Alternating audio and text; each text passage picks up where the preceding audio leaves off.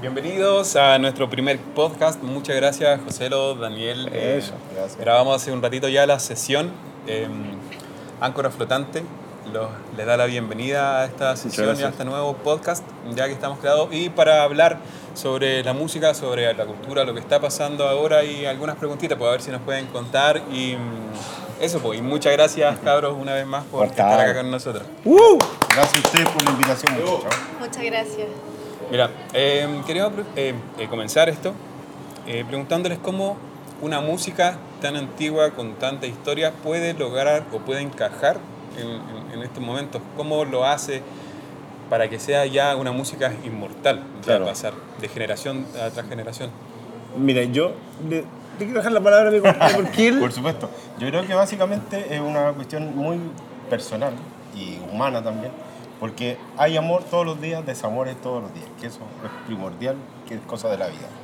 Y segundo, yo creo que es, es eh, desde la música, que ha ido desde la melodía, desde las letras, las mismas interpretaciones de los grupos, tríos, solistas, músicos en general, que han cultivado este, este género durante muchos años, donde realmente ha sido una, unos, unas letras y una melodía bastante bien eh, potente en el sentido de que llega al corazón.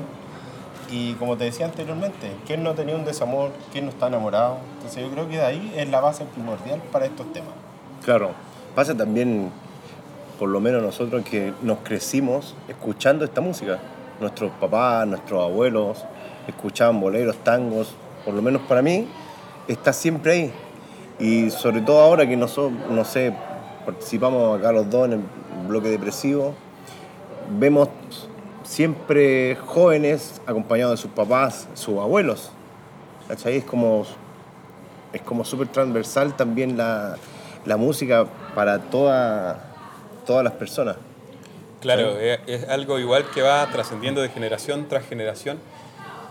Y eso igual hace inmortal a, Claro. a- a esto. ¿ya? Pero igual lidiar de repente con, con- con cambios generacionales, ya directamente que están escuchando otras cosas, igual se hace como un, un poco complicado, porque igual ya la generación de nosotros puede que nuestros padres o nuestros abuelos estén escuchando, ya está como los boleros y este tipo de música ya de raíz, cuánto lleva como 100 años más, Claro. más o menos en, en el apogeo. Y eso ya, por lo menos son como tres generaciones, dos Claro, generaciones que pero se va a seguir escuchando, ¿sabes? porque la música es buena. Y cuando la música es buena, dura. La música que no es buena va a durar un, La ratito, moda, la moda. ¿cachai? Pero esta música es muy buena. Siempre hace falta llorar, siempre hace falta cantar. y- Siempre, siempre. Claro, de pronto. Y también siempre. De pronto, como tiene algo que decir, trasciende también en los años, en las situaciones, en las personas. Exactamente. Pero, ¿cómo se puede interpretar que generación tras generación el bolero sigue hablando del amor y del desamor?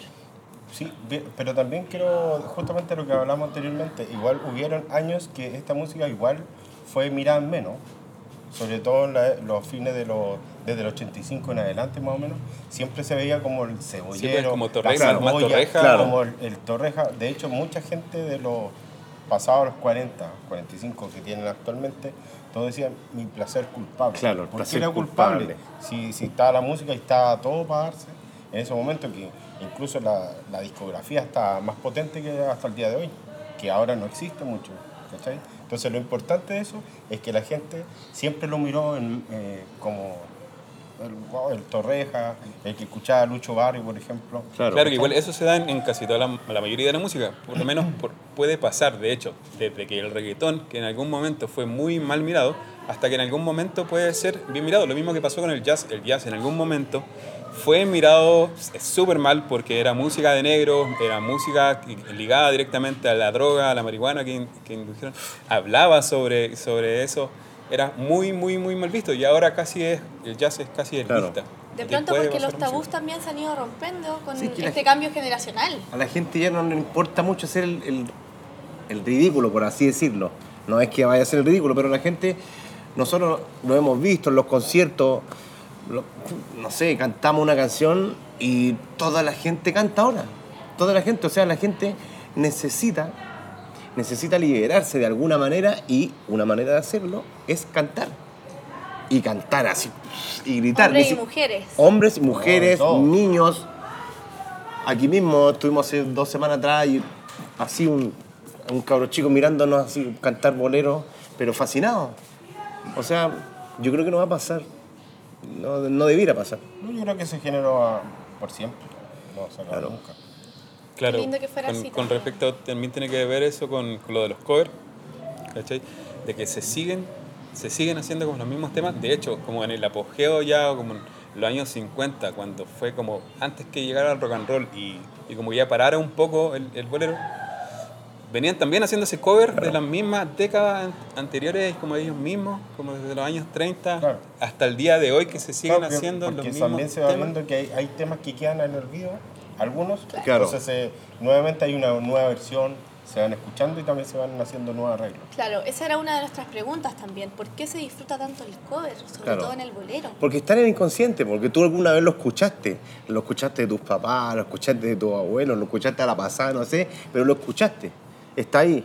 No sé, yo te canto un tema, una balada, no sé, de los 70, 80, y tú, y tú cachai, oye, esta canción la escuchaban mis viejos. O la melodía al tiro. ¿Cachai? Claro, yo creo que de repente igual nos pasa cuando uno va creciendo y de repente estás en tu casa un día domingo haciendo aseo y te ves poniendo la misma música que tus padres ponían cuando Claro. hacías aseo. Tú decías, pucha, mi mamá de nuevo puso Chayanne o de nuevo puso esto. Claro. ¿Pero qué se disfruta más? ¿Hacer cover o hacer música de autoridad? Eh, Yo creo que los dos. por Yo lo menos para mí dos. los dos, porque los dos son lindos, los dos tienen, tienen algo especial. Hacer un, tema nuevo es muy lindo porque la gente empieza, eh, van haciendo contigo el tema y nace con la gente. Ahí la gente lo va pf, cachando, va, lo va cantando a medida que va saliendo el disco, no sé. Pero el cover también, porque lo, lo tocáis y si hace una buena versión, como, no sé, como las que hacemos con el bloque, la gente de repente no se espera que nosotros vamos a tocar una canción antigua. ¿Cachai? Pero cuando ya parte la canción y todos empiezan, ¡ay, cacha la versión que hicieron! Todo. Claro, los covers siempre Claro, han y aunque no la conozca la pata, siempre está ligado como el... Lo, lo tienen Lo- en la lo- mente. pues, lo tienen- tenían en el Claro, le inconsciente. vuelves a dar vida a algo que según Exactamente. tú fue pasajero. Exactamente. Y al final te das cuenta que no es pasajero. Es Claro. no- Te marcó en algún marcó y momento. que El chofer. floreció. El chofer no es pasajero. Qué fome. Pero hay que ponerle humor también, si tiene que todo, está todo ligado. Sí, está todo ligado. Mira, y lo otro, con respecto ya a algo como más entrando al nivel de lo que estamos viviendo ahora, ya de, lo que, de todo lo que está pasando, de cómo es ser músico en Chile, de cómo es ser un ejecutor de cultura, de, de trabajar Claro. en esto, cómo se vive el, el hoy por hoy con, con todo lo que está pasando. O se sobrevive. Se O se sobrevive. sobrevive. Claro, es difícil, es difícil. Sobre todo a, todos los músicos, técnicos, las personas del arte, que no estamos, lamentablemente no estamos como incorporados en el sistema. Para todos existe la ayuda, pero para los artistas no hay ayuda. Es como en la cultura en este país como que no importara mucho. Es muy difícil. Pero también uno con el tiempo tiene que uno va madurando, uno tiene que ir guardando sus cosas para poder vivir, porque ¿Ustedes se dedican a la música al 100%? 100%, 100%. 100% de la música. ¿Hace cuántos años llevan haciendo música? Yo llevo haciendo, yo tengo, voy a cumplir 40 y llevo 29 años haciendo música. Wow. ¿Hijo de músicos? Sí. Hijo de músicos. ¿Y tú, Daniel? Yo llevo 23. 23 años Ya está. profesionalmente, sí. Yo creo que igual han visto cómo ha ido el cambio, también hablando todo esto de las generaciones, en cuanto a la música repercutió en las personas. Claro. Quizás ahora se consume más música de lo que antes, pensando como sociedad, porque también sabemos que de por sí las políticas públicas que hay para la cultura no, No nos favorecen mucho. No, para nada. No hay ninguna de esas, de hecho. Claro. De hecho, son solamente como pinceladas de algo que, que a lo mejor era de hace dos años atrás. Y relaciones están- con, tampoco con la SCD, de derecho. O sea, hay O sea- relaciones, pero cuando... Pero no es una ayuda que uno diga... Claro, al músico, como al músico a pie común, claro, se le hace muchísimo Claro, más es difícil, es muy difícil. Bueno, y viendo que ustedes llevan tanto tiempo en la música también, cuando recién se adentraron en este mundo, ¿tuvieron ese miedo Yo no. músico o simplemente lanzaron el amor que tenían? No, yo no, que porque yo siempre me gustó la música, siempre que quise ser músico, siempre quise andar rodeando, tocando en todos lados. Con mi viejo lo hacía, así que? ¿Tocabas con tu papá igual? sí, con mis viejos tocaba en todos lados, así que La acompañabas también todo el chico. rato, claro. Siempre hubo música en mi casa, siempre ensayaban en mi casa. Así que nosotros siempre estaban los tíos, por así decirlo, las tías, siempre estaban en la casa haciendo música, tocando guitarra, acordeón, cuecas y rancheras. uf.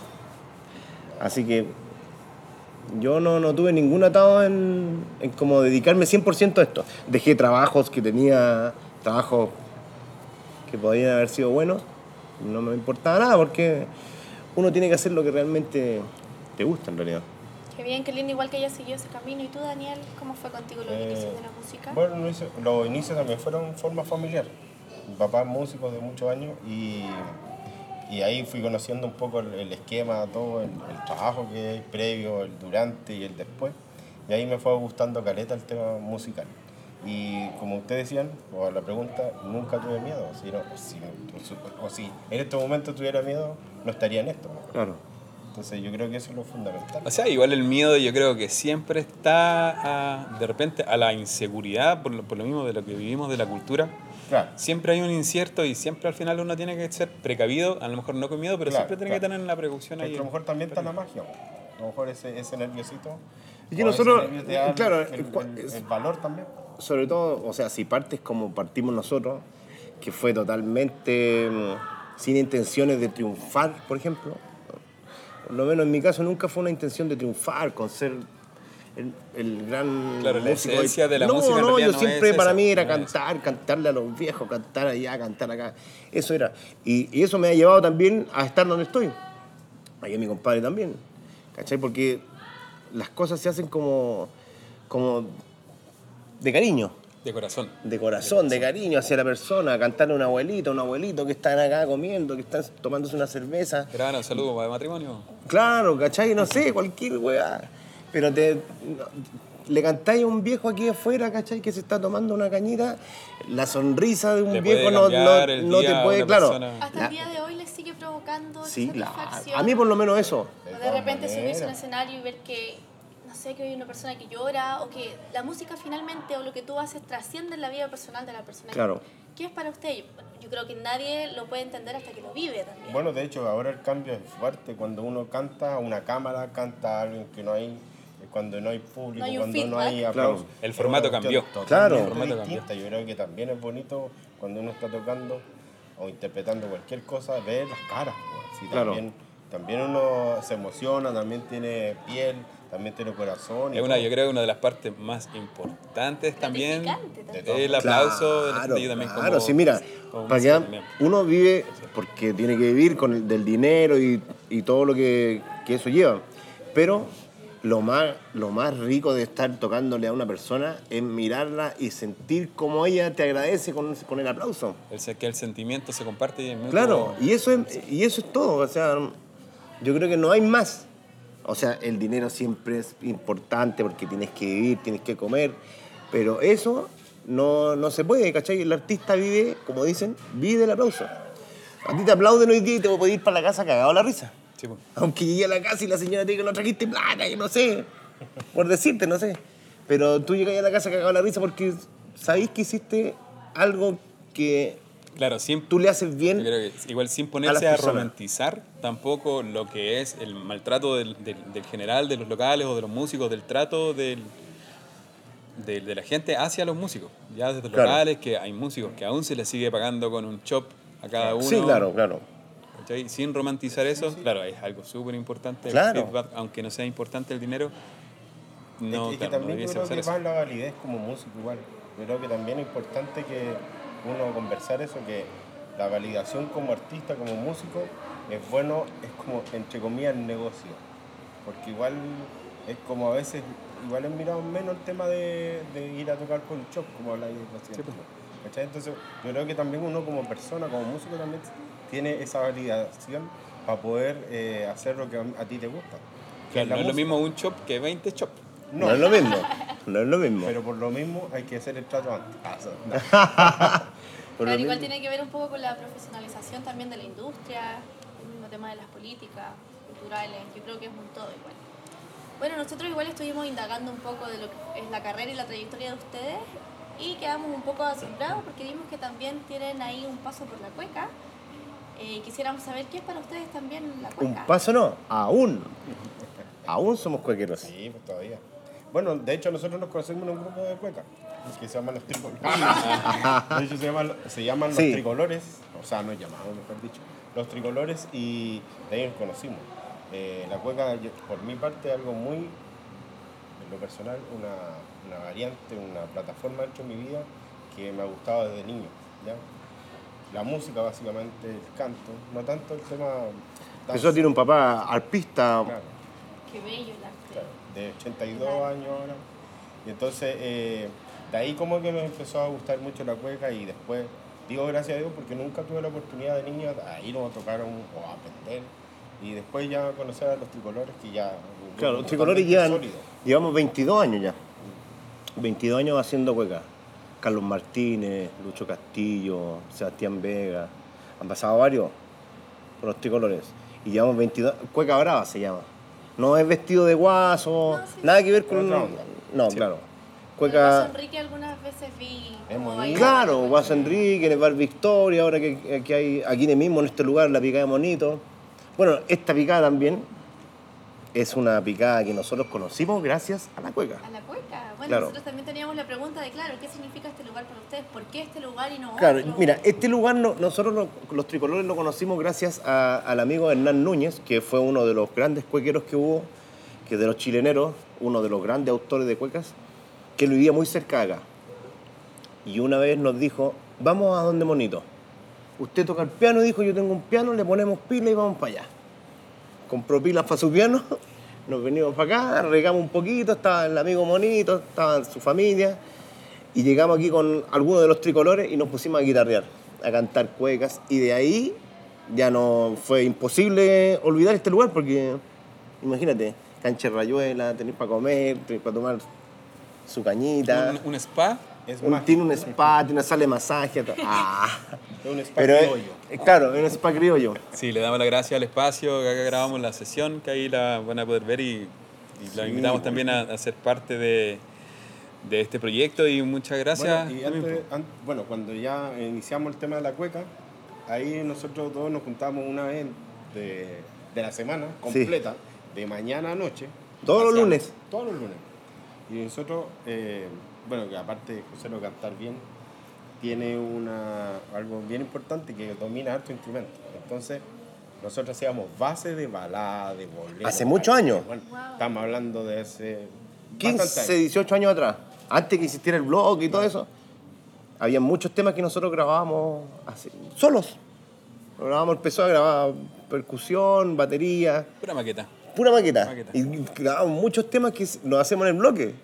Qué bien. Sin pensar, sin pensar que... Sin pensar que después yo iba a tocar en Chico Trujillo, después íbamos a tocar con bloque, no sé. Claro, y me imagino, volviendo atrás, lo gratificante que debe ser que la gente ahora coree un teatro lleno. Claro. Las canciones que ustedes se juntaban los días lunes, Claro. las maquetear entre ustedes dos. Bueno, no sé. Nos No juntábamos desde la mañana y después en la tarde íbamos a jugar a la pelota y volvíamos en la noche a grabar. Cacha, así como. como tipo una. más o menos. Claro. Cuando había tiempo. No, cuando se podía, cuando se podía. No había toque de queda. Claro, cuando no había toque de queda. Así que. Oye muchachos, y bueno, también dentro de lo que está pasando ya también de, de toque de queda, ¿cómo ustedes poder- creen que se podría mejorar un poco o aunar más lo que es la escena musical chilena? Ya sea desde el lado más folclórico de raíz también o en distintos tipos de, de sentidos, si al final todo se mueve eh, de la misma forma. ¿Cómo ustedes creen que se podría mejorar? Ya de repente, claro, tratando de mejorar lo ego, que lo hablábamos hace un rato. Eso yo creo. problema. Cuando los músicos dejemos de ser tan ególatras y compartamos, yo creo que va a funcionar mucho mejor. Pero es que cada uno tiene su ego y no, como que no, no baja el moño, por así decirlo. Y debiera ser al revés, debiera ser, oye, toquemos un tema juntos, compartamos. Oye, ¿sabéis que tengo una canción? Mira, tú podéis tocar la guitarra. Oye, ¿sabéis que podéis cantar este tema? Tengo... Debiera ser mucho mejor.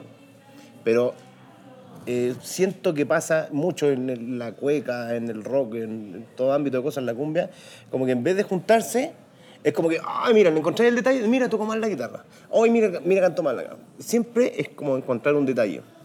Y eso es pésimo. Por eso los argentinos son argentinos, porque ellos te tiran para arriba, boludo. Ellos tienen, tienen un, un colega guitarrista, este es lo mejor que hay en el país, ¿viste? ¿Cachai? Claro, y finalmente entienden que el de al lado no es competencia, sino que es compañero. al Claro. contrario. Claro. Aquí debiera pasar eso, pero lamentablemente no pasa mucho. Pero debiera pasar alguna vez ya. ¿Tienen fe a que, a que pase? Sí, yo creo que yo creo que cada día va a ir está cambiando. Sí. Está cambiando porque por el mismo proceso que estamos eh, sobrellevando el tema de la pandemia, etcétera, yo creo que se están uniendo algunas cosas, que es algo que no pasaba hace cinco años atrás. Bueno, a nosotros con el bloque nos pasa mucho que Macha tiene esa onda.